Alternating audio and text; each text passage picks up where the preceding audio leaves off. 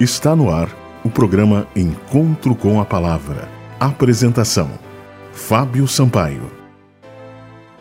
Olá, bom dia, amigos da Rádio Germânia. Eu sou o Fábio Sampaio e este é o programa Encontro com a Palavra. Peço licença para entrar no seu lar e lhe deixar uma mensagem de esperança. O título da mensagem de hoje é A Palavra Viva o texto bíblico está no Evangelho de Lucas, no capítulo 4 e no versículo 32, que diz: Todos ficavam maravilhados com o seu ensino, porque falava com autoridade. Você acredita que as suas palavras têm poder?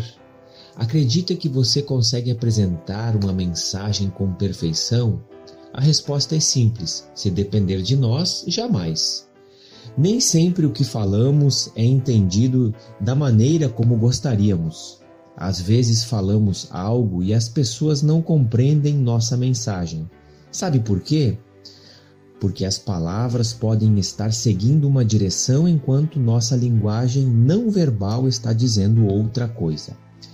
Invariavelmente, uma mensagem é composta por palavras e pela linguagem não verbal. O gesto, a entonação, as expressões faciais que são espontâneas e inconscientes.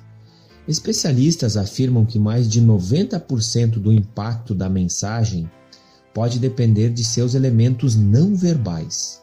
Por isso, antes de falar algo, você tem que ser e viver aquilo que está querendo compartilhar. Sendo assim, como você pode falar sobre Jesus a outros se você não vive a mensagem que pretende passar? Se não tem Jesus em sua vida?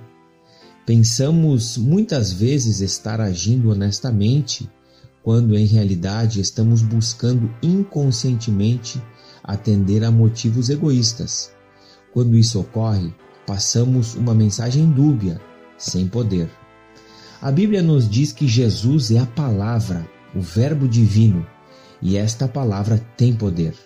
No princípio era o Verbo, e o Verbo estava com Deus, e o Verbo era Deus. No Evangelho de João, capítulo 1, versículo 1. Quando Deus é a palavra, tudo acontece. A palavra de Deus é um retrato de seu caráter. Ela fala o que ele é, e ele é o que fala. Esta coerência é a melhor definição da verdade. Daí a autoridade de Jesus ao afirmar: Eu sou o caminho, a verdade e a vida. João capítulo 14, versículo 6. Jesus é um com Deus. Portanto, suas palavras são autênticas e verdadeiras.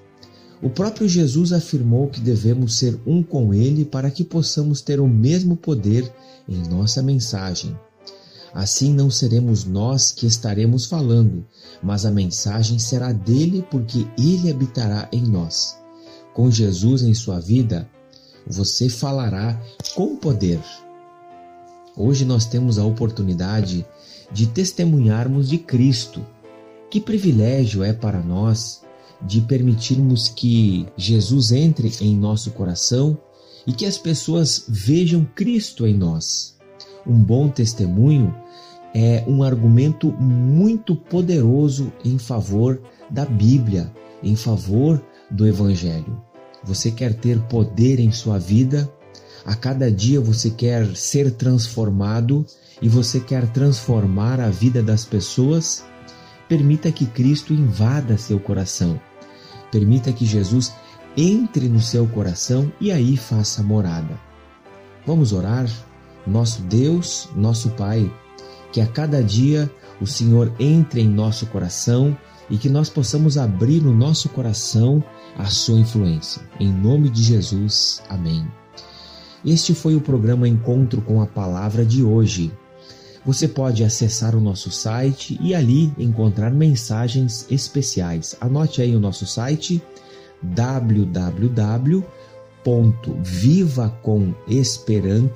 www.vivacomesperanca.net. Viva com Esperança, tudo junto. Muito obrigado por estar conosco e que Deus abençoe todos nós. Até o próximo programa. Você ouviu o programa Encontro com a Palavra uma mensagem de esperança para você e sua família.